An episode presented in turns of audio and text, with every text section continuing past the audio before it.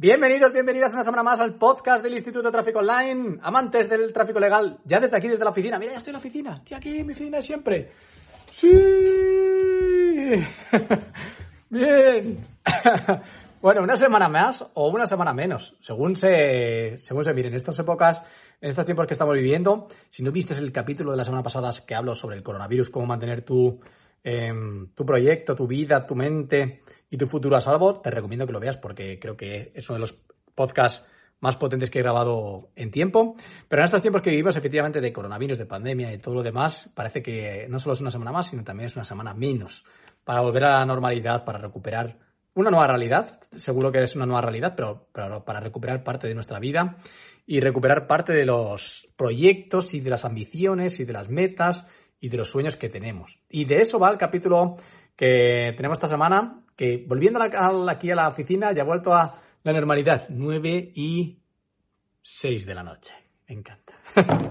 en otro capítulo posterior quiero hablar de, de esto, del de, hambre, de las ganas. Hoy he publicado eh, la entrega en Instagram de este cuadro de aquí, que estás viendo aquí detrás, el Chuco Maclab. Un cuadro muy, muy bonito. Si lo ves, es un cuadro... Me lo voy a cargar, me lo cargo. Es un cuadro realmente bonito y, y súper significa muchas, muchas cosas. Y justo hoy hablaba de, en Instagram de, de, la entrega de ese cuadro que significa para mí, que tiene que ver con salir a las 9 y 6 de la noche, o a las 9 y cuarto, o a las, o a las 10 de la noche. ¿Y por qué hago lo que hago? ¿Por qué tengo este hambre? ¿Por qué tengo esta determinación? ¿Por qué tengo esta energía hasta ahora? ¿De dónde nace esto? ¿Y dónde nace mi obsesión por hacer lo que hago? Mi obsesión. Me he dado cuenta de que ese es el, uno de los factores claves y determinantes la, en la consecución de objetivos y por, lo, y por lo cual estamos donde estamos y por lo cual vamos a ir donde vamos a ir en los futuros tiempos. Pero bueno, es otra historia. me ha dicho uno del equipo hoy, te cuento que me ha dicho uno del equipo y me dice, ¿sabes qué, Robert? Eh, vamos a hacer... Ah, y esto es una idea que está ahí, ¿eh? Vamos a hacer diferentes podcasts y ver un podcast solo para ti o un podcast diferente solo para tus pajas mentales. Yo, vale. Cogido la idea. Muy bien, ya sé por dónde vas. Como te decía, en esta semana lo que quiero hablar es de, de, esto, de la consecución de los sueños y objetivos que gente está teniendo, no yo, que gente está teniendo ahora mismo, incluso en medio de esta pandemia. Y eso es lo interesante. Con objetivos que se han conseguido, tú fíjate, hoy vas a conocer a cuatro personas que se han unido y han creado una agencia y llamaron mi atención porque estas personas en esta agencia dentro del máster, sin terminar el máster, sin terminar el máster, sin terminar la formación, consiguieron 35 clientes. Has escuchado bien, 35 clientes y más de 16.000 euros de facturación, sin terminar la formación. Pero es que una vez que han terminado la formación y se ha encontrado esta situación, vamos a ver en qué se están enfocando para seguir teniendo resultados y seguir haciendo crecer su agencia. Vas a descubrir qué cosas les han funcionado, qué no, por dónde partían, se partían de cero, algunos partían conociendo qué. ¿Cuál es un poco la historia de estas cuatro personas muy diferentes, de sitios diferentes, de localizaciones diferentes, de edades diferentes, que se juntaron? Ahora van a separar un poco sus caminos, pero dos de ellas van a seguir con esta agencia, llevándolas a, muy, muy, muy lejos. Están a contar sus porqués, sus motivaciones.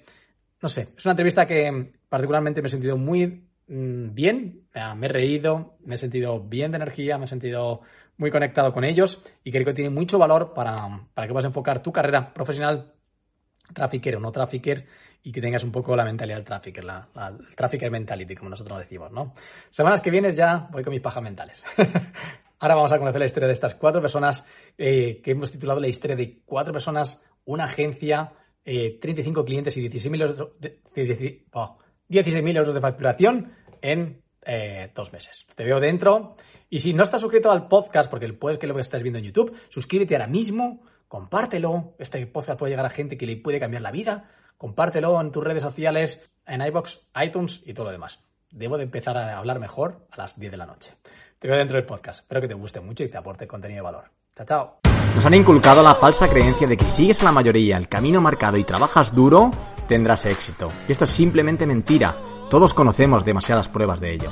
Sin embargo, existe una nueva realidad, con personas que hoy están generando su propia riqueza y diseñando su propio futuro sin desperdiciar tiempo y dinero en formaciones tradicionales, lentas, obsoletas y poco personalizadas. Nosotros estamos haciendo historia, creando de cero el cambio que otros nos niegan en el mercado de oportunidades más grande de la historia de nuestra humanidad y formando la comunidad más libre y unida del mundo. Mi nombre es Roberto Gamboa y quiero darte la bienvenida a nuestra realidad, a la realidad paralela del tráfico digital.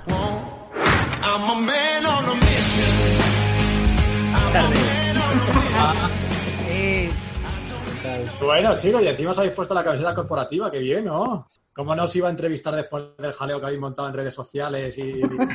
No, no sé No cuántas quién las lleva. Lo vamos a pasar bien y sobre todo que una charla distendida. O sea, al final lo que quiero básicamente es que contéis vuestra experiencia y que contéis esto tan increíble que habéis alcanzado. Que al fin y al cabo es, es increíble, ¿no? Una locura. Una locura, una locura. Ha sido Em, brutal, la verdad. Ha estado muy bien. y- Ahí está bien. Y está bien aquí que esté Alberto también porque ha sido vuestro padrino, ha sido la persona que ha estado encima con vosotros y también le preguntaremos alguna cosita.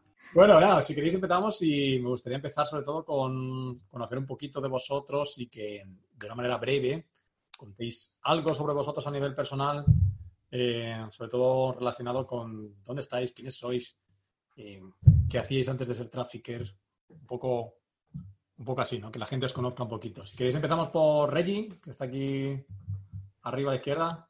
Pues a ver, soy Regi, soy de Zaragoza y pues todo esto comenzó antes incluso de ver un vídeo tuyo, porque en abril de ese año a mí me, sin esperármelo, me despidieron de mi trabajo. Y lo que en aquel momento fue una decepción muy grande, ahora con retrospectiva me doy cuenta que fue la oportunidad de mi vida, porque yo me implicaba tanto en el trabajo y soy como soy que yo no habría dejado ese trabajo por nada del mundo, aunque no me gustaba. Porque era lo que dices tú siempre, el típico trabajo tradicional, que había que fichar unas horas, que no era reconocido mi trabajo, que encima iba antes, me iba más tarde.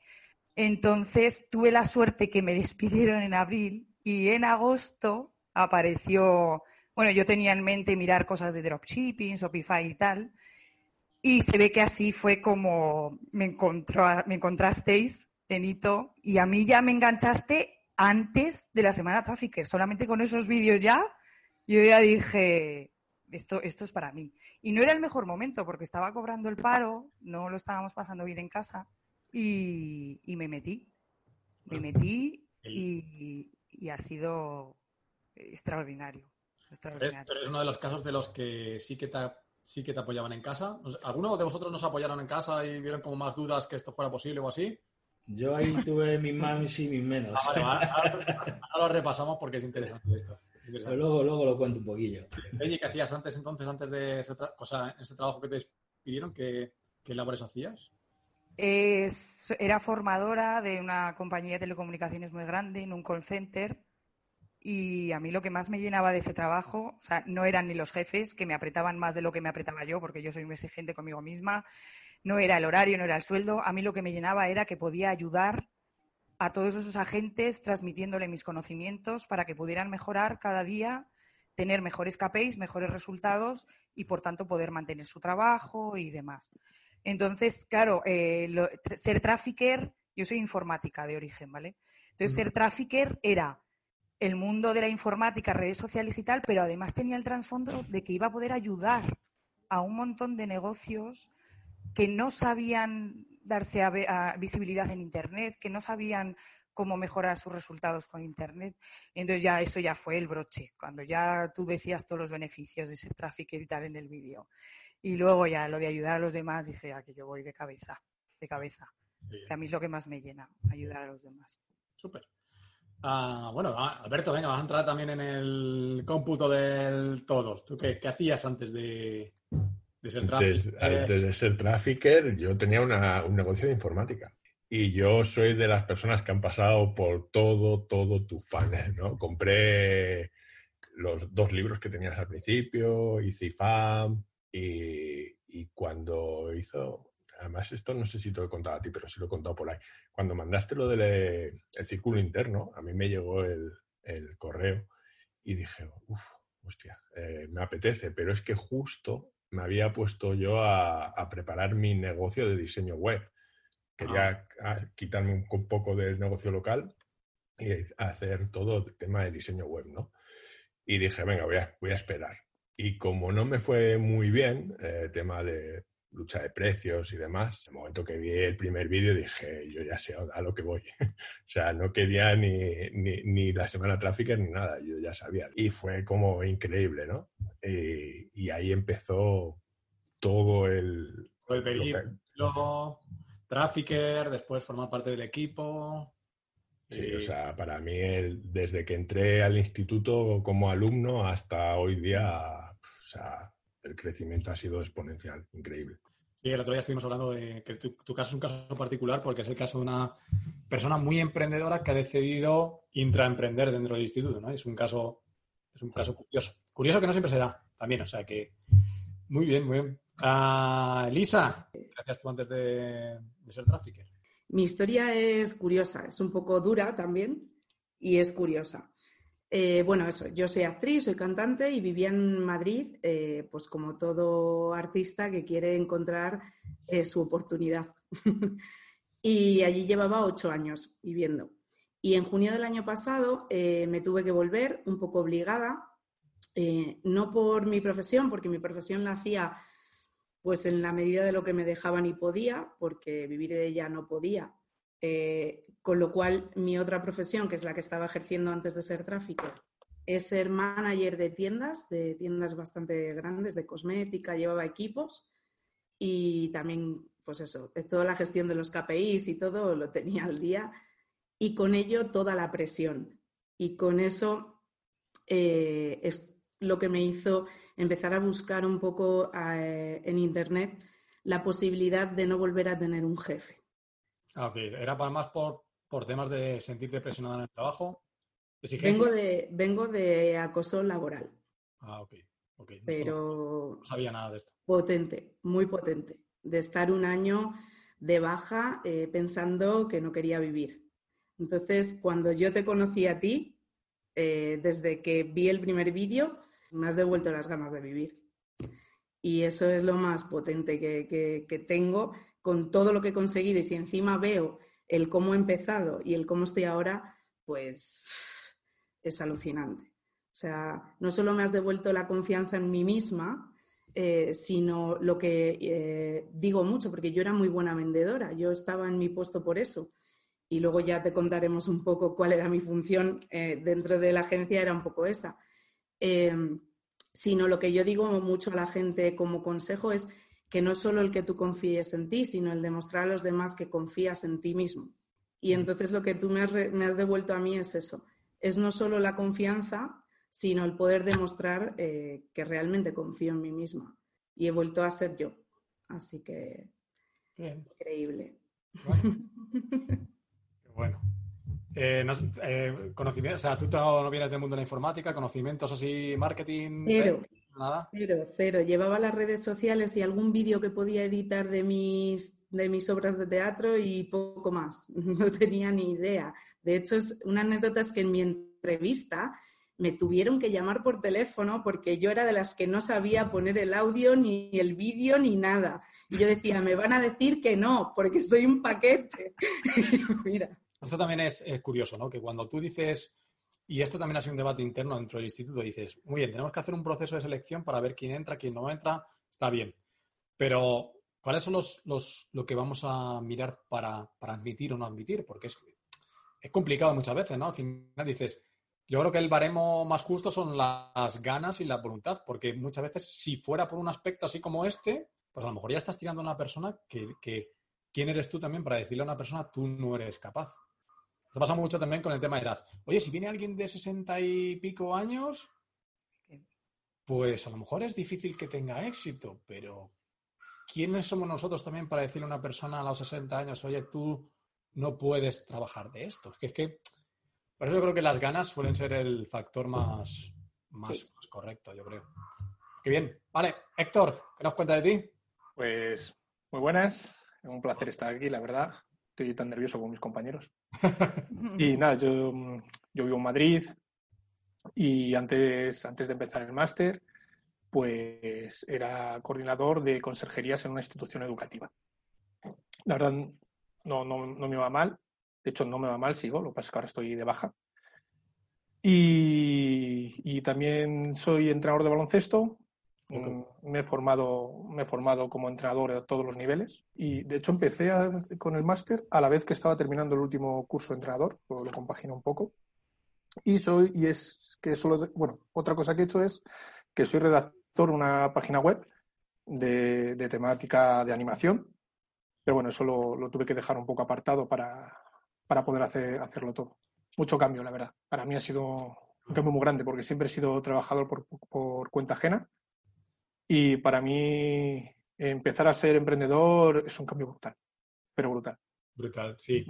Eh, eh, En el mundo del tráfico, lo bueno del mundo del tráfico es que entras en el mundo del emprendimiento de una manera como más suave que si dijeras, me voy a liar las mantas a la cabeza, voy a ser emprendedor, la voy a liar gorda y no sé qué, no sé cuántos, porque entre que en España no estamos muy preparados para ello y que no es sencillo, pues cuando recibes el primer pago como persona que te lo has ganado tú, es, el cambio es muy gordo. Parece una pequeña distancia, pero la distancia es muy gorda. Es muy grande, muy, muy grande. Bien, Rubén, ¿qué hacías tú y cómo, cómo eso de que no te apoyaban en... Bueno, sí me apoyaban. Lo que pasa que eh, costó un poquillo de trabajo, pero al final sí. Al final, una vez que ya, que ya dimos el ok, pues ya para adelante a por todas. Bueno, pues yo eh, de toda la vida he sido eh, autónomo, desde bien jovencito, con mis padres en un negocio local de, de reformas, hasta que hace un par de años, eh, ya casi, ya casi tres, cerramos ese negocio, porque estábamos mm, súper, súper, súper quemados. Y bueno, a partir de ahí, pues eh, cada uno teníamos que, que encontrar nuestro, nuestro sitio. De pronto surgió que me encontré con tus anuncios. Me subí al carro y ha sido pues lo, que, lo que mejor, la, una de las mejores decisiones que, que he tomado, que he tomado en mi vida. Ahora estoy haciendo lo que quiero, dando resultados a mis clientes. Aquí ha sido la transformación, ha sido total, porque realmente sí que he aprendido mucho más de lo que me esperaba. Qué bien. Bueno, ahora que ya nos conocemos un poquito todos más, voy a hacer una de las preguntas obligadas que, que es así, me jode hacerla, pero tengo que hacerla porque al fin y al cabo es como la pregunta que por un lado me duele, pero por otro lado también me enseña muchas cosas. Que ¿Cuántos de vosotros, decidme la verdad, habéis buscado cosas sobre mí antes de conocerme, cuando me estáis conociendo sobre este tío es un vendehú? ya veo. Este tío vende motos, no, esto es mentira, son actores. Yo creo que todos buscamos algo, algo negativo de- del máster. Todo el mundo ha buscado algo, ¿no? Yo Ah, busqué Master Estafa, eh, Roberto Gamboa Estafa. Busqué de todas las combinaciones que se me ocurrieron. Si otra cosa me puede vanagloriar es que si hay que encontrar algo en internet yo lo encuentro. Y Sí. te juro, no encontré nada. Bueno, Nada. al, final, al final siempre algo, algo encuentras, porque me parece que por ahí, no sé, Sí, bueno, una cosa que hay Ah. por ahí de foro coches de no sé qué, pero que estaba súper bien contestada y total que me, que me, que me dio igual, me, me dio igual. Yo para mi forma de ver no encontré nada y entonces dije, o son muy buenos o todo es verdad. Con lo cual, las dos opciones eran buenas. Y dije, pues para adentro, o sea, no me lo pienso más. ¿Por qué pensáis que, que la gente le extraña así que es todo demasiado bonito? ¿Cuál creéis Que que no, no estamos acostumbrados a que todo sea bonito. Es como que le damos mucha importancia siempre a lo malo y al final no nos fijamos en que en el mundo también pasan cosas buenas y también nos pasan cosas buenas, somos personas. Y también hay gente buena que te quiere ayudar y también hay gente buena que te ofrece una oportunidad real. Y es así y cuesta mucho porque estamos todo el día pensando lo malo y cuando hay algo tan bueno, pues es, directamente piensas, es mentira, es un fraude. Es que por naturaleza somos desconfiados. Sí, Y necesitamos, yo en mi caso, por ejemplo, necesité que me lo contase alguien, ¿no? Como trabajo en una institución educativa, da la casualidad de que Javi Santos lleva ya a su hija.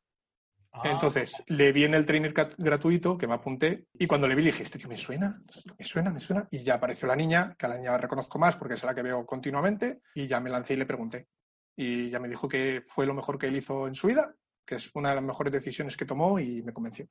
muy bueno. Mm. Bueno, bueno, la- sobre todo el objetivo de, de entrevistaros es que contéis que- eso que habéis hecho tan increíble, que ha dado la vuelta a la comunidad, que, que está por todos lados y demás, que es este gran caso de éxito que habéis creado entre todos y que lo habéis creado entre todos porque decidisteis uniros entre todos. ¿Cuál es un poquito la historia que os unió? ¿Cómo decidisteis juntaros y cuál fue un poquito la historia que, que reunió?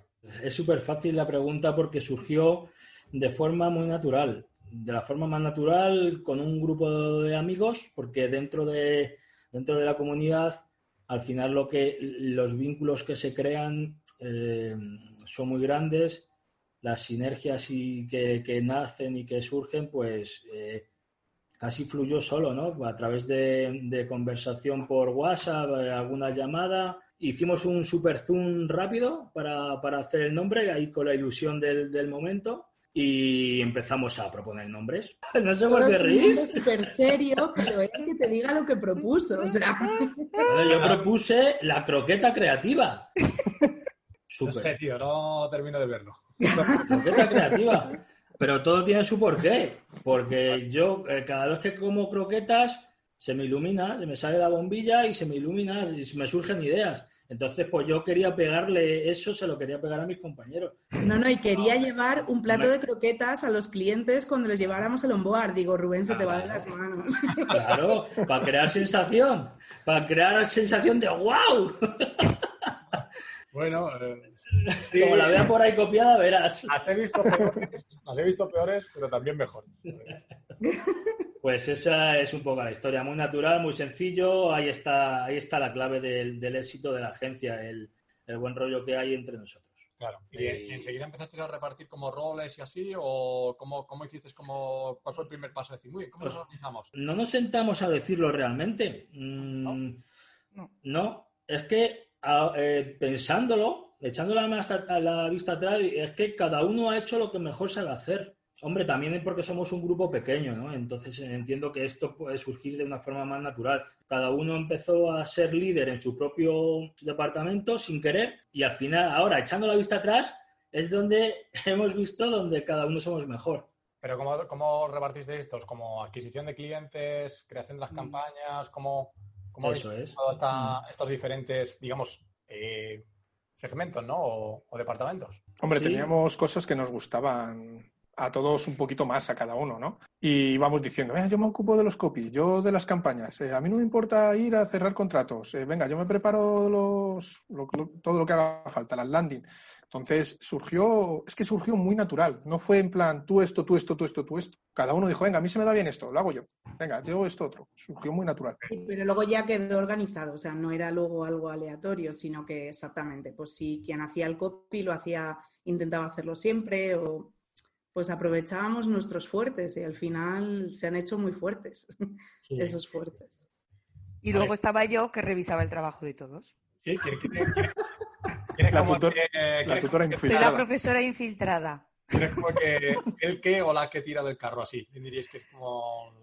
Yo revisaba todo, todo, todo, todo lo que se hacía. Y al principio hubo ahí algún roceci- rocecito pequeño, pues porque alguno decía, oye, es que nunca me dices que está todo completamente bien, es que tal. Entonces, un día hablan- hablamos todos y dije, a ver, esto yo lo hago por el bien común. No lo hago ni porque eh, tú me parezcas tal, ni eh, te estoy diciendo nada a ti.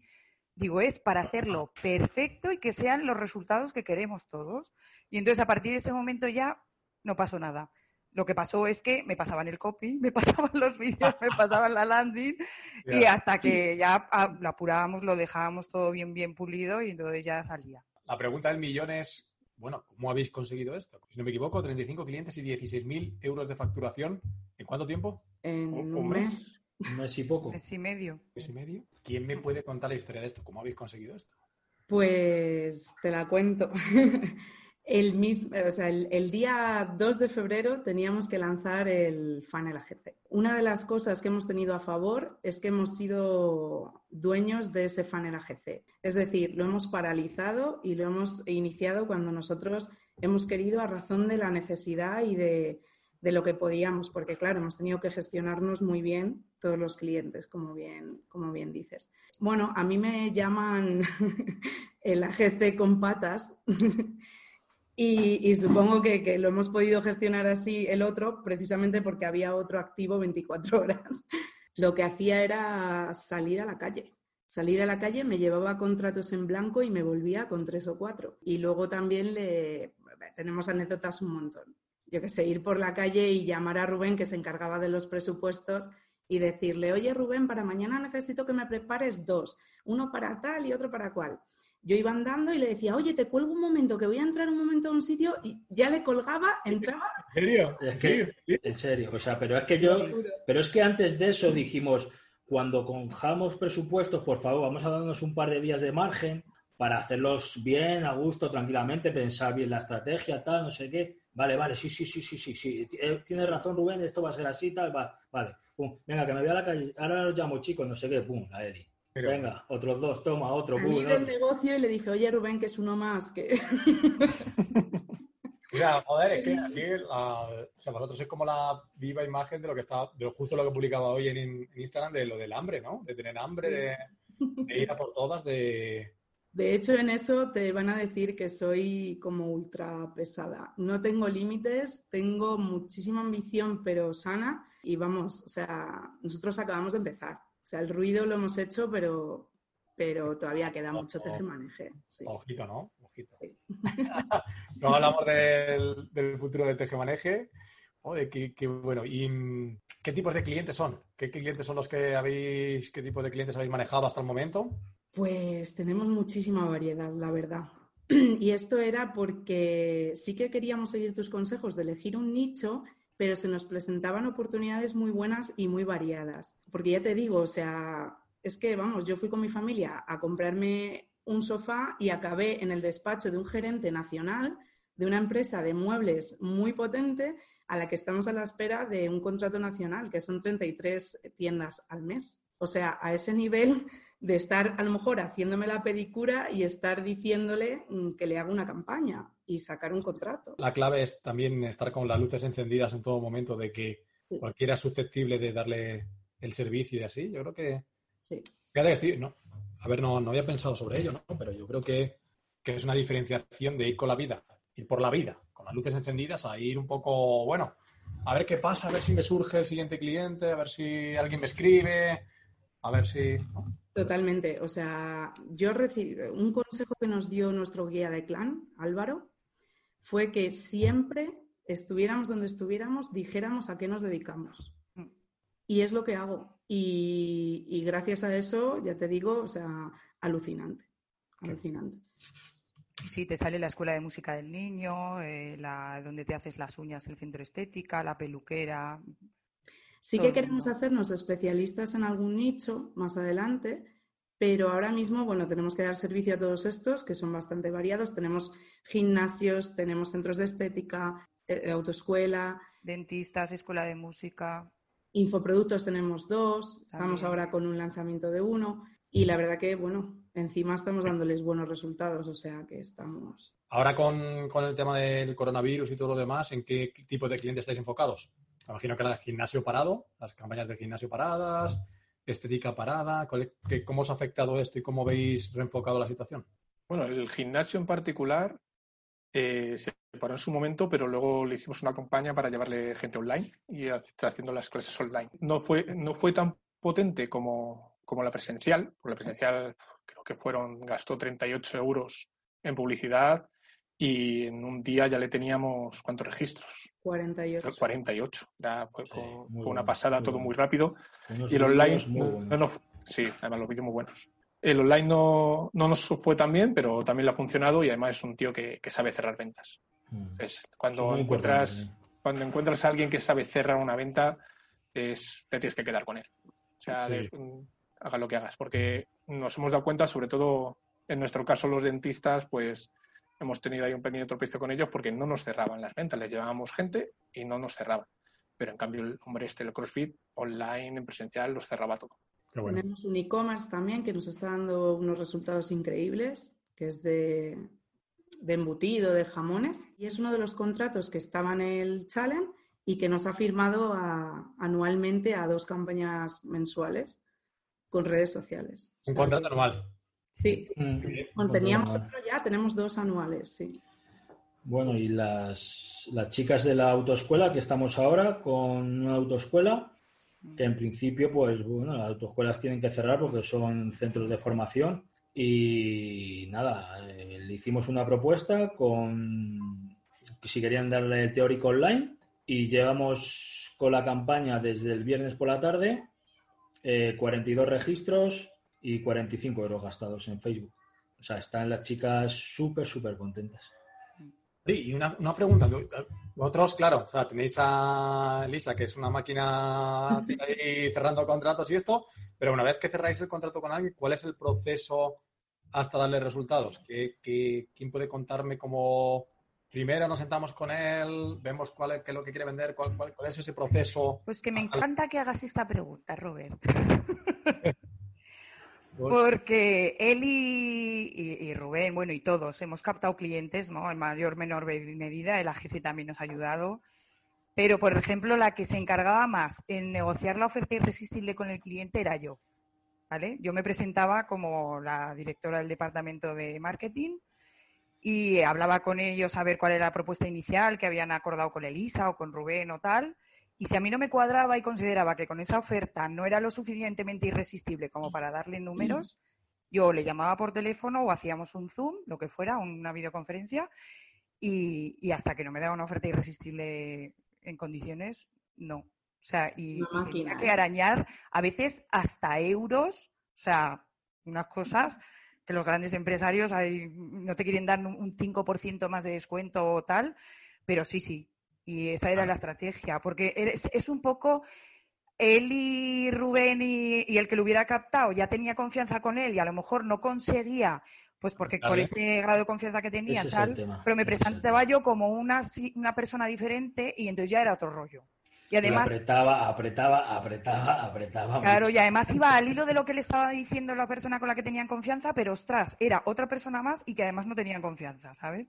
Entonces, y así es como hemos dado los mejores resultados. Y el que no se ha querido bajar del burro los ha tenido más regulares. Así de claro, así de claro. O sea que La oferta no se es cerraba el contrato, tú cerrabas qué es lo que querías vender y cómo promocionarlo en el funnel y después eh, alguien implementaba ya el funnel, el copy, las campañas, que, cómo pasaba ese, ese segundo, ese siguiente paso. ¿Cómo Vale, eso ya lo repartíamos, lo repartíamos, lo que te hemos dicho. Normalmente yo me encargo más del copy porque me gusta más, se me da mejor o lo que sea, ¿no? Y, y por tanto, como yo hago el copy, yo hago la encuesta anterior para de- detectar exactamente al cliente ideal y lo que es vídeo e imágenes. Una vez que está todo eso, ya la persona que lleva el funnel lo hace también, basándose un poco también en el copy y en la encuesta. Y luego hay otra persona que era la que hacía la, la estrategia en la- de las campañas, que muchas veces, si era un cliente que queríamos hacerlo muy bien y teníamos alguna duda o tal, nos juntábamos todos y entre todos establecíamos la estrategia. Claro. Y luego ya era la persona que le había tocado, pues el que se encargaba, digamos, de aplicar, de hacer el trabajo más manual, ¿no? De crear los conjuntos y demás. Sí, sí. Y esa persona es la que luego más estaba encima y controlaba los datos y optimizaba las campañas, aunque al final eh, todos nos metemos a mirar, aunque sea a cotillear. por- yo por, por lo menos yo no lo puedo evitar. Yo tengo que ir mirando y otro registro y otro. Yo soy así. Pero sí, normalmente el que lo ha hecho se supone que es el que lo tiene que controlar, se supone.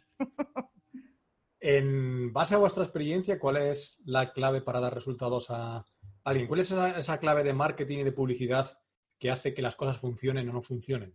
¿Quién quiere tener ahí alguna, alguna Hombre, clave? yo, yo creo que el fiarnos unos de otros.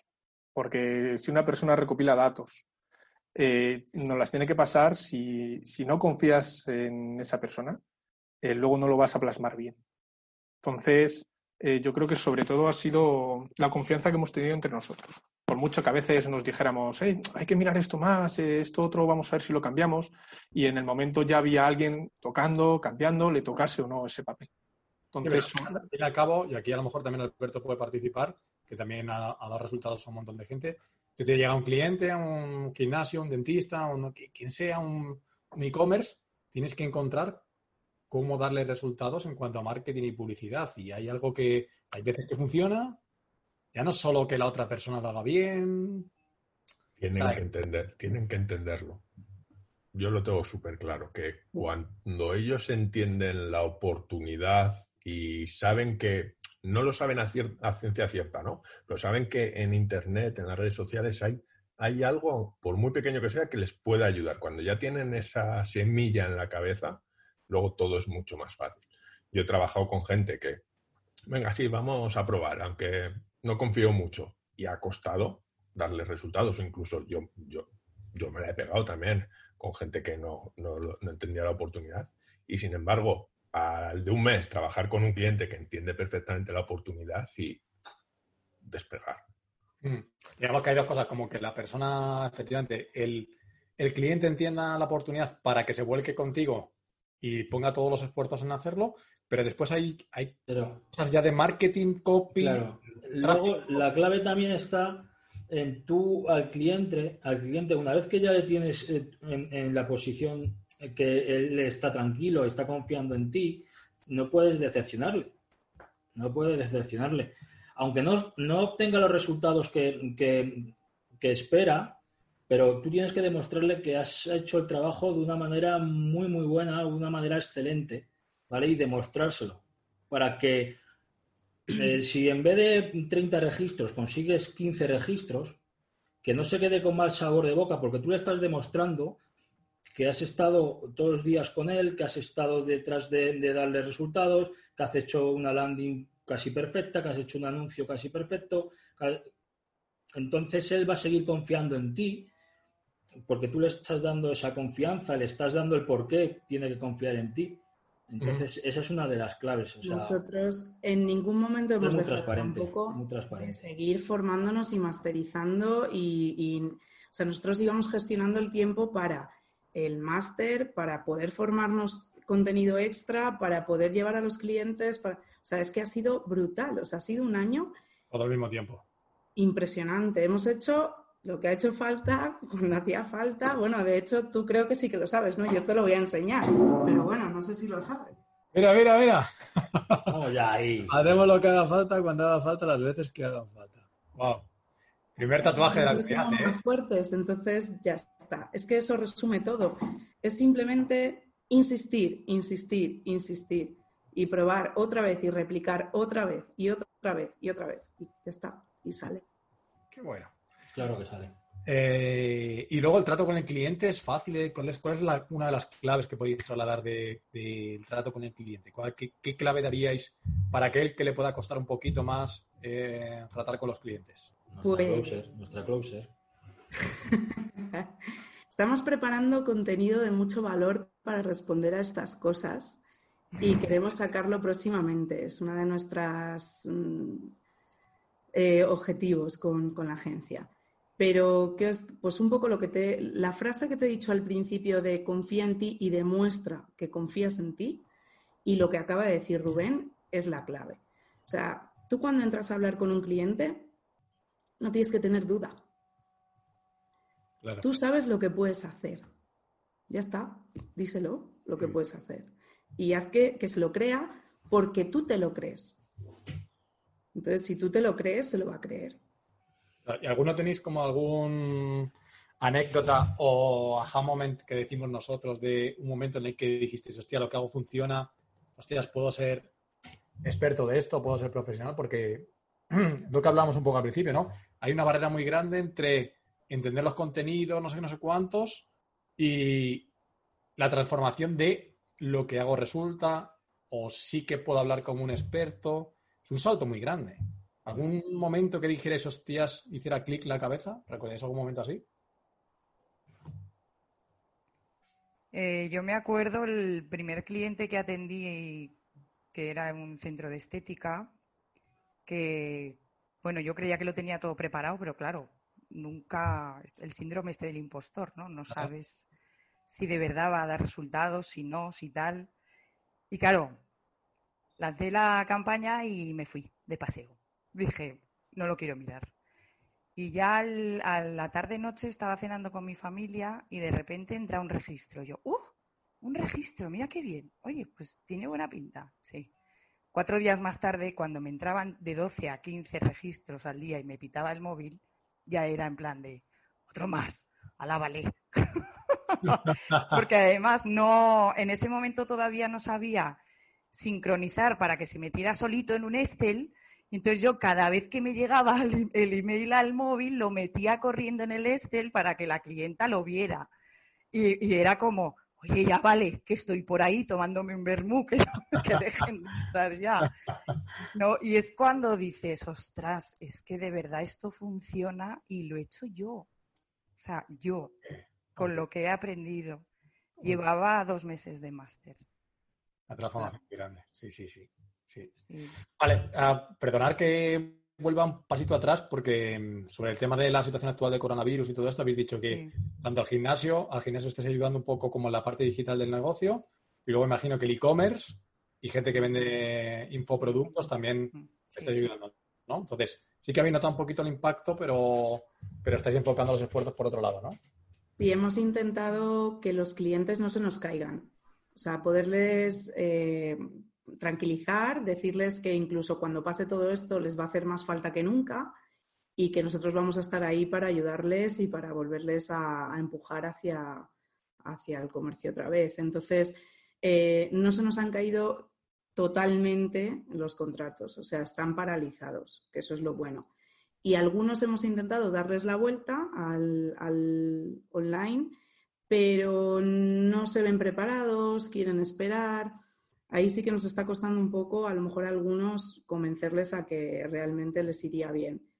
Pero bueno, también es su decisión, están en una situación muy complicada y eso también hay que respetarlo. Entonces, Mm. A uno en concreto sí que tuve que convencerle yo porque era el típico negocio que antes de todo esto ya estaba un poco a la última pregunta. Y nada, me llamó y me dijo, oye, a ver si me podríais devolver el dinero y tal, porque no sé qué va a pasar, no sé si a la vuelta cerraré o qué. Y nada, tuve que utilizar mis habilidades comerciales pues para explicarle que, que la solución, el salir de todo esto y volver a recuperar, a renacer el negocio, era precisamente la publicidad en Internet, o sea, que no se lo pensara. Y nada, ya la convencí. Solamente nos ha pasado con uno, pero sí que hay algunos que tienen miedo y bueno, aquí estamos para levantar el ánimo y que vean la oportunidad otra vez, porque ya la vio en su momento, pero ahora no, no la tenía tan clara. Yo creo que, que aquí el... Yo, me he dado cuenta que en muchos aspectos de objeciones de, de la gente eh, hay una cosa, un concepto muy, muy potente que ayuda un montón, que es siempre tratar de enfocarlo o tratar de ayudarles a enfocarlo en que casi siempre el problema es la solución. O sea, casi siempre el problema es la solución. Es como, ¿cuál es el problema? El problema está que están las cosas como para invertir en marketing. No. Ese no es el problema, esa es la solución. Si ahora inviertes en marketing y los demás no, pues te llevarás lo que el resto no se lleva. Te puedes posicionar ahora más rápido. Los precios están más baratos, que lo están la publicidad está más barata.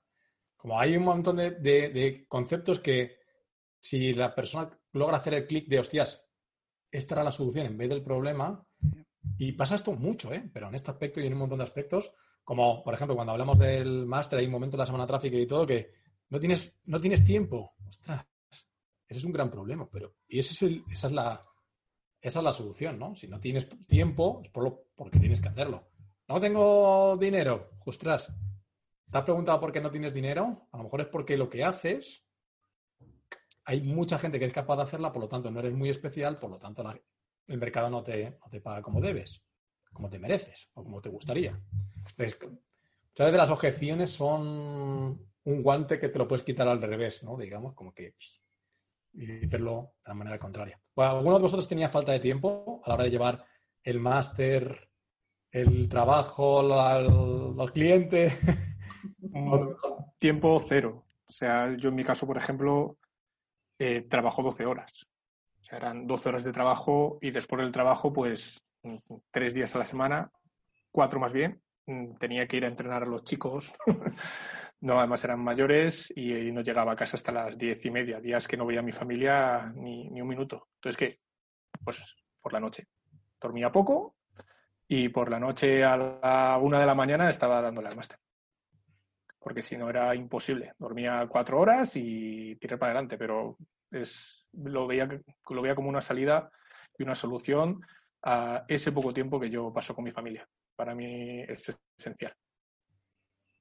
Sí, y ahora tienes un montón de trabajo también, pero bueno, vas viendo la luz al final del túnel, ¿no? Digamos. Sí, sí, sí. Hombre, ahora estoy, estamos encerrados en casa, ¿no? Y tengo la baja de paternidad porque fui padre hace poquito. Ah, no, y bueno, lo que pasa es que está, estoy encerrado con tres niños en casa, ¿vale? Entonces, es un poco, es un poco locura. Tenía, a veces nos reuníamos y aparecía un niño por aquí volando, tal, y, para mí ha, ha, sido casi más estresante estar en casa con ellos que estar estudiando por las noches y reunirme por las noches sin, sin ese jaleo. Qué bueno, qué, qué bueno. ¿Tú, Rubén, qué, cuál es tu situación? Pues porque tenías falta de tiempo, ¿cómo, ¿cómo, le diste la vuelta al calcetín un poco? Pues yo, pues casi igual que Héctor, también tengo dos niñas. Eh, mi mujer trabaja en un trabajo por cuenta ajena, o sea, yo las llevo al cole, las recojo, las, las doy de comer donde, donde los abuelos. Y luego aparte del, del trabajo, yo estuve compaginando el trabajo de la farmacia con la inversión en, en el negocio, luego me apunté al máster y además que no lo he contado porque ya me parecía un poco eh, que también soy secretario de una asociación de comerciantes de, de Fuenlabrada. Entonces, pues, pues, eso. Te costó un poco en cuanto al tiempo. Tiempo, sí. La- pero bueno. mereció, mereció la pena la, la inversión. Sí, sí, seguro. sí, no, pero, pero total, al final si te organizas y te marcas horarios y te marcas pautas, las vas cumpliendo y consigues objetivos, está claro. Sí. Sí. Yo creo que hay un montón de gente que es verdad que tiene menos tiempo que el resto, claro que sí, cuanta más ocupación menos tiempo, pero ¿cuánta gente hay que, que hace cosas que, o sea, como que, como que tiene más tiempo que el resto, lo ocupa de cosas que no son core, ¿no? Porque yo tengo amigos, yo tengo WhatsApp de amigos ahora con lo de est- esta situación que estamos ahora. eh, es que todos los días dicen una nueva serie que están viendo o un nuevo no sé qué. Digo, pues no sé, tíos, cómo lo montáis, pero yo no veo, he visto la casa de papel de coña, ¿sabes? O sea, he visto, no sé. Entonces yo creo que también hay gente que malgasta el tiempo. O malgasta. sí- si me dejas comentar una cosa, yo es una cosa que se lo digo a los alumnos, que esto es cuestión de prioridades. Hay que priorizar. Yo, yo también era de los que no tenía tiempo y me tiraba hasta la una, dos de la mañana estudiando. Eso sí, los domingos sí que me los dedicaba para la familia, pero si un día me decían los amigos, y el sábado nos vamos por ahí y tal, no, no, yo ahora no. O, me- o Netflix, que ahora mismo es el sitio donde se pierde más tiempo, ¿no? Eh, pues lo mismo. Esto es cuestión de prioridades. En tres meses, cuatro meses quieres estar, tener tu primer cliente que te pague, pues no puedes estar viendo Netflix. Sí, sí.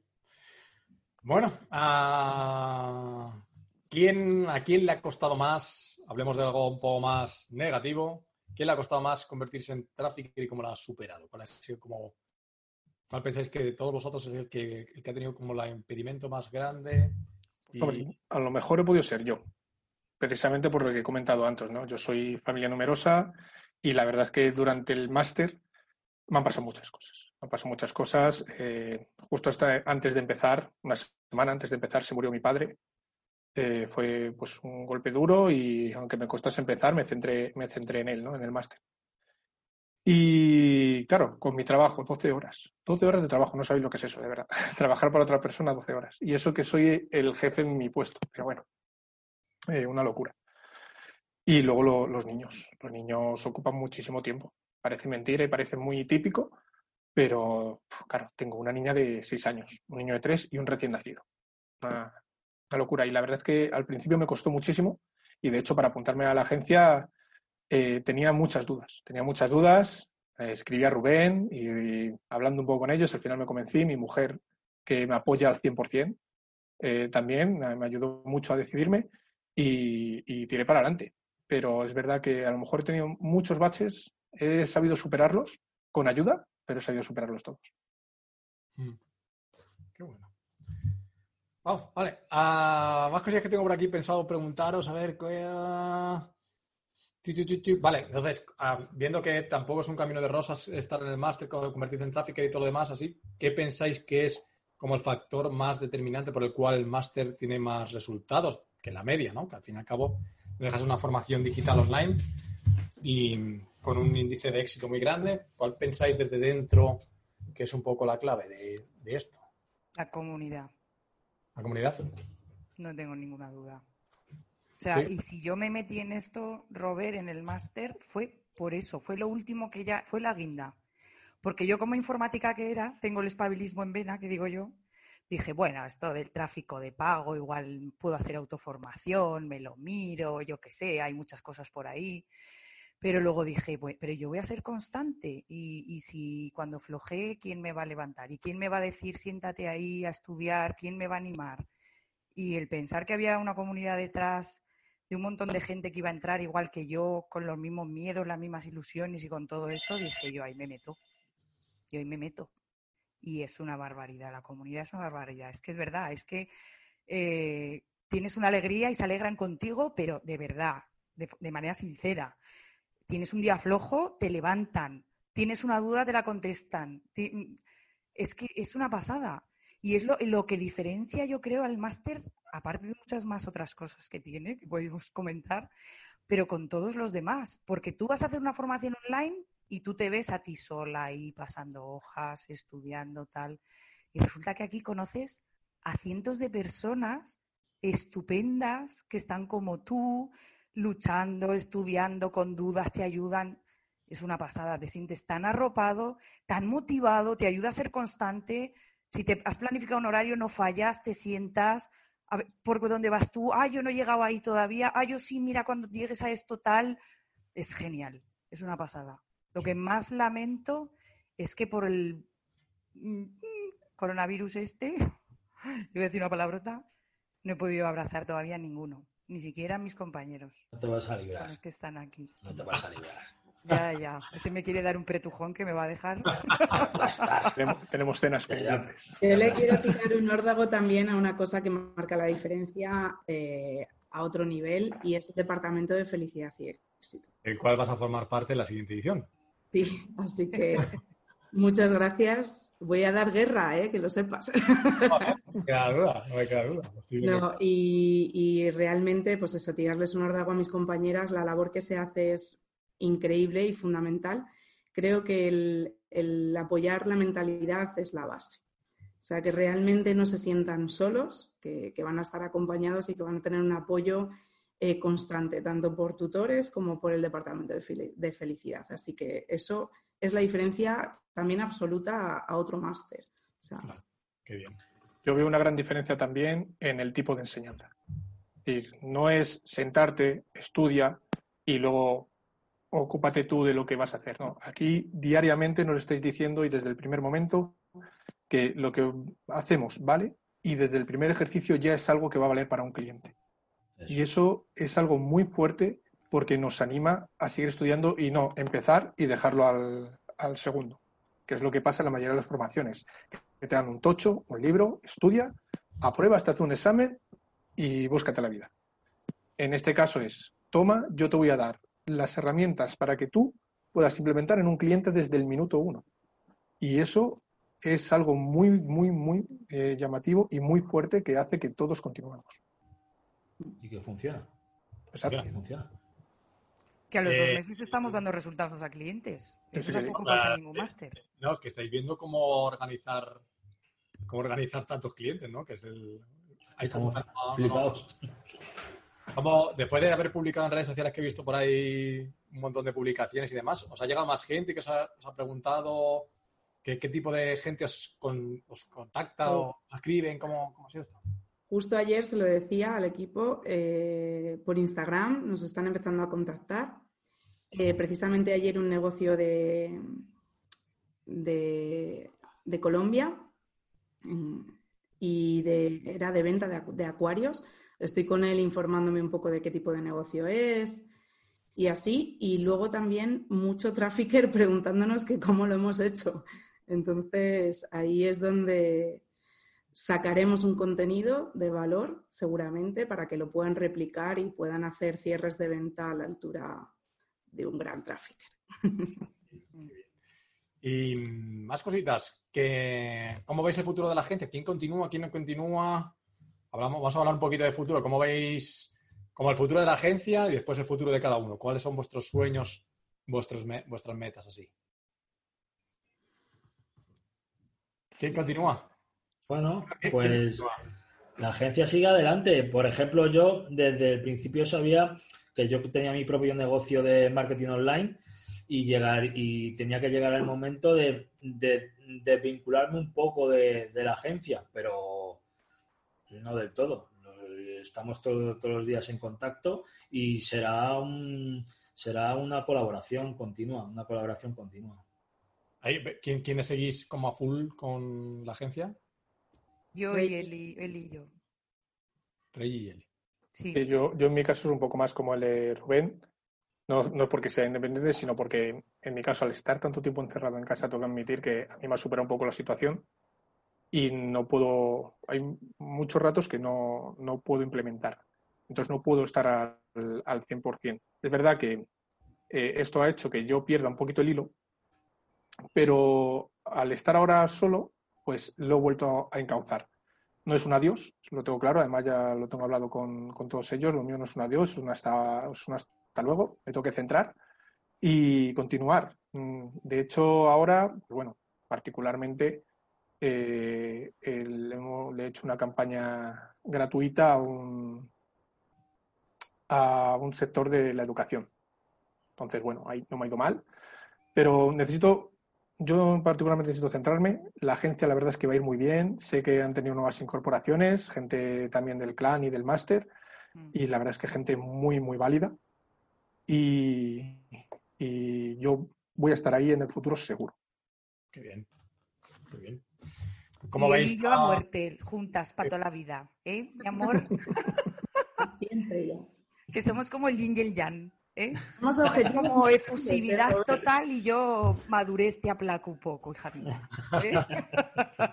Ya te he dicho que no, no tenemos límites. Realmente la vida del trafficker pasa a una velocidad extrema. O sea, han pasado seis meses y yo parece que llevo diez años ya siendo trafficker. Cada día parecen cuatro años. Es una pasada, es brutal. Pero igual que eso pasa tan deprisa, también nos formamos muy deprisa y tenemos que estar masterizando muy deprisa.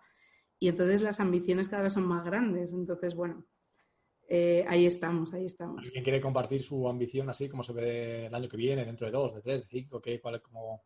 ¿Alguien a mí me encantaría ir contigo a Hotma. Ahora, ahí, lo, ahí lo dejo. Yo ahí, lo, dejo. lo tira.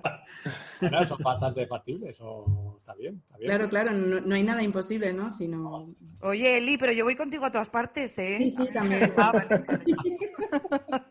no, falta. Hombre, yo en un principio siempre me he puesto como objetivo, porque, a ver, hay que decirlo, yo soy muy friki, entonces siempre me he puesto como objetivo eh, ser el trafficker de, las, de lo que es la comunidad friki. Hay, muy grande, parece que no, pero es muy grande y es uno de mis, objetivos. Y otro que me planteo también es sobre eh, llevar campañas a centros educativos, pero no centros educativos eh, normales y comunes, sino centros educativos pues un poco más diferentes, ¿no? Tipo Montessori, tipo enseñanza libre y todo ese tipo de enseñanza me llama mucho la atención, eh, gracias a mi mujer que es pedagoga y la verdad que es que me gustaría me gustaría llegar a ser un referente dentro del, del tráfico en ese tipo de nichos. Qué bueno. Roberto, esta gente viene como más fuerte todavía que las primeras ediciones, ¿no, te parece? más fuerte que, la edición 1. sí, ¿no? Como... el día, la primera reunión que yo tuve con ellos, como agencia ya consolidada, creo que ya llevabais como cinco o seis clientes. O sea, ya, realmente, el otro día se lo comentaba a muchas personas. Yo las reuniones que hacíamos no era para decirles, oye, tenéis que hacer esto, tenéis que hacer, Reggie, tú haces esto, Eli, tú haces esto otro, tal. No, ellos, como decían antes, ha sido todo muy natural, ¿no? Pero nuestras conversaciones eran un poco, pues, así, ¿no? entre amigos, yo les daba consejos, les, les daba mi opinión, en alguna duda que me preguntaban también, pues les intentaba ayudar, pero ha sido todo, todo muy natural, como han dicho ellos, ¿no? Y, vienen muy, muy, muy fuerte, o sea, muy fuerte. Hay 35 clientes, hay, hay, gente que no los va a tener nunca. que no van a tener nunca en, su recorrido, a lo mejor, profesional, ¿no? Claro. ¿Qué, qué consejo le darías a esa persona que... Ah, una persona que esté empezando ahora o se plantea empezar. Vamos a ver, como dos tipos de consejos. El que está empezando o se plantea empezar. ¿Qué tipo de consejo le daríais? El que está empezando que aprovecha al máximo el momento, es lo que habéis dicho antes. El momento es ahora. Son cuatro o cinco meses que hay que estar a full, eh, estudiar, masterizar, meter las horas que haga falta, porque son cuatro o cinco meses en la vida. ¿Qué es eso? No es nada. Y va a ser una inversión bestial. Habéis tomado la mejor decisión de vuestra vida, habéis invertido en dinero, sacarle el jugo al máximo. Ese es el consejo. Y luego eso, que se involucren con la comunidad, que, que van a recibir un montón de ayuda. Felicidad y éxito les va a ayudar un montón también. Los tutores también les van a ayudar un montón. Y, y que no Pues, tengan miedo ni de preguntar, ni, ni vergüenzas, nada, todo eso fuera. Que el momento es ahora, que lo que no digan ahora igual luego se arrepienten, que, que, que, lo, que lo pregunten todo, que aprovechen a tope, el momento es ahora. Ese es el O sea, que se abran, ¿no? Sobre todo que se abran así, que... Sí, que salgan de la zona de confort también, porque muchas de las cosas que hemos hecho durante el máster ha sido constantemente salir de la zona de confort. Yo uno de mis miedos cuando empezamos el máster es hablar en público, hablar para, para más gente. Y ahora, pues bueno, me entran las cosillas en el estómago, eh, te entran los nervios, pero al final, oye, te arrancas y, y no, hay, no hay quien te pare, ¿no? Está, está muy bien, rompe, rompe esquemas total. bueno. Y a Eh, los que van a entrar, a los que se sí. están pensando el entrar, Sí. eh, pues yo creo que con la entrevista ha quedado claro. O sea, te cambia la vida. Pero lo, más, lo mejor de todo es que te la cambias tú. Tú te cambias la vida. O sea, tomando esta decisión, tú decides coger las riendas de tu vida. Así que vamos, o sea, que lo hagan ya. Están tardando. Sí. Eh, bueno, ¿por qué no compartimos ya para finalizar? Una cosa que siempre hago al final es compartir cada uno su por qué. ¿Por qué? El por qué más profundo. Siempre digo lo mismo, ¿no? Al final puede ser porque quiero tener más tiempo libre, pero ¿por qué quieres tener más tiempo libre? ¿Cuál es ese, ese por qué que te hizo moverte hacia adelante? Por ejemplo, eh, Reggie nos, nos compartía porque no quiere volver a tener jefe. Sí, pero ¿por qué no quiere volver a tener jefe? Puede ser porque no te gusta que te manden, porque crees que tienes su talento suficiente. ¿Por qué? ¿Por, por qué? ¿Cuál era tu...? tu Porque por- no era valorada. O sea, la persona que, que me exigía y me evaluaba tenía menos idea que yo. No sé quién la había puesto ahí, pero pensaba que atornillándome y estando encima y tal iba a conseguir que, que sacar más de mí. Y era al revés. Me ponía un estrés encima que bastante estrés me ponía yo sola, porque ya te digo, soy más te- muy autoexigente, me implico muchísimo, soy así. Si encima me haces eso, me pones un estrés encima que a lo mejor lo que vas a conseguir es que sea menos productiva todavía. O sea, me ciegas.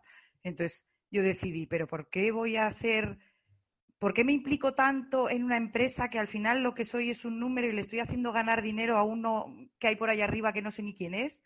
Pues para eso me lo hago para mí. O sea, me voy a implicar igual porque soy así, no puedo serlo de otra manera. Voy a hacer, voy a estar al 200%, pues por lo menos los beneficios me los llevo yo. Y no voy a tener a nadie ahí que me esté evaluando si lo hago bien o lo hago mal. Me evaluarán los resultados. Y si los resultados son buenos, es que soy buena, punto. Y ya está. Ujú. Pero tenía otro porqué ¿eh? más Ah, importante que vale, este. vale, vale. Adelante, adelante. El autor de cosas como esta, Ah, claro, es que es, es un artista... que es mi, que es mi hijo. Sí, es que lo tenía que decir porque sí, porque ya, bueno, porque yo quiero que sea un adulto mejor de lo que he sido yo. Y para eso necesito tener más tiempo libre, para eso necesito tener una profesión en la que puedo de- eh, desarrollarla desde donde quiera y me voy a pegar todos los veranos fuera de mi casa para que mi hijo conozca otras culturas, conozca otros países, conozca otras ciudades y tenga un crecimiento personal enorme y sea un adulto estupendo. Y ese era otro porqué. Qué bueno. Alberto, ¿cuál era tu porqué? Eh, mi porque ha ido evolucionando. No, no, es, nor- es completamente normal, el mío también. Eh, pues yo lo que buscaba un poco es eh, lo que dice Reggie, ¿no? Eh, Markel, que estoy en el rincón de los sueños de Markel, tenía cuando yo entré al máster meses. Y yo me pasaba también como, como a Héctor, que en el negocio local yo estaba 10, 12 horas todos los días y yo lo que quería era estar más tiempo con él y poder elegir que, eh, querer ir a buscarle a la guardería, poder elegir irme de vacaciones con él. Yo el me acuerdo del año pasado, el año pasado ha sido la primera vez en mi vida que me he ido un mes completo de vacaciones. Bueno, de vacaciones mi mujer y el niño. Yo con el portátil por ahí. Pero, Sé, pero sé lo que es eso. un mes que nos hemos podido ir por ahí. Y, y para mí eso, el poder elegir cuándo quiero trabajar, dónde, cómo, eh, si quiero estar hoy cuatro horas y mañana doce, eso es lo, lo que yo quería, ¿no? Y, y lo he conseguido. Eli. Pues mira, uno de mis porqués más grandes era el dejar de ser juzgada. Yo soy actriz y cantante, entonces eres mejor que, das este perfil, no lo das. Trabajar cara al público, tengo muchos tatuajes. Quería dejar de, ocultarme a mí misma y ser yo misma, simplemente por lo que valgo y ya está. Por, en este caso, dar resultados y ya está. Y es una de las cosas que me hace más feliz. Yo ya no voy a volver a fingir ser otra persona, soy yo. Y eso es maravilloso. Y otro porqué muy potente era eh, jubilar a mi padre, y espero jubilarlo pronto. Así que se lo ha ganado también. Claro que sí, ¿por qué no? Qué bonito. Eh, Héctor. Pues bueno, yo tengo varios porqués también. El principal es la familia. Ya os he comentado, ¿no? Soy familia numerosa, tengo, tengo tres hijos y no, había días que no los veía. ¿no? Para mí es muy importante pasar tiempo con ellos y que no sea ese extraño que llega tarde a casa. O sea, eso me... A ver, que luego llega el confinamiento y te lo replanteas, ¿eh? Y sí, sí, la, verdad- la verdad es que sí, ¿no? Pero A ver, que... la, la- la- la verdad es que sí, pero claro, llevo, no sé, si es que creo que llevo 10 años, 12 horas trabajadas diariamente, trabajando fines de semana también. Entonces, Claro. tenía momentos que no veía a mis niños en todo el día. Es verdad que ahora se está haciendo un poco duro, ¿no? Por el confinamiento, pero bueno. Ni tanto ni tampoco, ¿no? Eh, ni tanto ni tampoco, exacto. no, pero otro de los grandes motivos es para demostrarme a mí mismo que, que puedo. Nunca he sido un gran estudiante, he sido siempre un trabajador desde, desde muy joven, ¿no? Mm, Y me quería demostrar a mí mismo también que soy capaz de cambiar y de coger las riendas de, de mi propia vida. Eh, siempre he estado a las sombras de, otras personas, como le pasaba a Reggie, que te decían lo que tenías que hacer, cuándo lo tenías que hacer y cómo lo tenías que hacer. Y te lo estoy diciendo siendo yo encargado de, de una zona, ¿no? Y aún así tenía los de arriba siempre, pa, pa, pa. Y, y eso pesa mucho. Es una mochila que llevas y pesa mucho. Y quería salir de ahí. Quería salir de, de esa rueda, igual que quiero ser eh, autosuficiente financieramente. Es decir, estoy harto de, mm, de esperar a cada, cada mes que diga, bueno, ganas esto y todos los meses esto, que sí, que es algo seguro, que te dicen que es algo que estáis siempre, sí, pero es muy cansado el tener que hacerlo bajo las condiciones de otras personas. Y quería salir de ahí. Y entonces necesitaba demostrarme a mí mismo que, que puedo, que puedo. Y ya está. Y señor Rubén. Bueno, pues yo un poco también igual, más o menos, lo único que yo tengo la suerte de, de poder disfrutar de, de mi familia cuando más o menos mm, mm, quiero y según me organizo, ¿no? Pero mi, yo tengo dos porqués. Uno, profesional, que es dar, eh, yo quería dar resultados, mejores resultados a mis clientes y por tanto esos mejores resultados me iban a ayudar a conseguir mi otro porqué, que es el verdaderamente que me llega la patata, ¿vale? Que cuando lo escribes, con el que lloras cuando escribes, ¿no? Cuando lo escribes. Y es eh, conseguir que mi mujer mm, trabaje realmente lo que ella quiere y no donde, no donde está ahora mismo. Y que consiga la libertad que, que yo tengo. Y verla, por ejemplo, esta luz que me entra ahora mismo es del patio y las, los estoy viendo ahí jugando en el patio, porque por el confinamiento están aquí en casa, evidentemente. Entonces, o sea, eso, ese es mi porqué. El, el poder ver, disfrutar a las niñas con mi mujer, conmigo, eh, cuando queramos y sin depender de, de nadie. Qué bien. Qué bueno. Bueno, chicos, equipo, bueno, es increíble. No, no- me queda poco que añadir. A que no era para tanto, ni era para estar tan nervioso, ni tan nerviosa, ni nada. Nah, Nada. Al final no, al final está muy bien. Nada, ¿Lo habéis pasado bien? Muy Sí. bien, muy bien. ¿Habéis disfrutado? Se me ha hecho corto. Sí. Bueno, yo creo que también es importante que lo que hablamos muchas veces de inspirar al resto, ¿no? Que también hay una gran parte de inspirar. Muchos de vosotros habéis hablado en concreto de la familia, de los hijos, de no sé qué. Y yo creo que el mensaje, pues, a mí me llama un poco así la atención, por ejemplo, el de Reggie, en concreto también iba, y creo que va por ahí también, ¿no? Que para que aquellos con quien vivimos y a quien enseñamos sean mejores, también tenemos que ser un poco un ejemplo, ¿no? Y si te conformas con ser tu mínima versión posible, pues tampoco es un ejemplo muy, muy acertado, ¿no? Entonces, Exactamente. Todos tenemos una versión mínima aceptable y una versión máxima a desarrollar. Así que muchas gracias chicos por estar aquí un rato conmigo en la tarde maravillosa y por inspirar a otra gente que, bueno, o está a punto de empezar o va a empezar o a lo mejor ni empieza o se cae por el camino, pero que vea, vea que, por ejemplo, o que en cierto caso hay gente que ha hecho esto posible.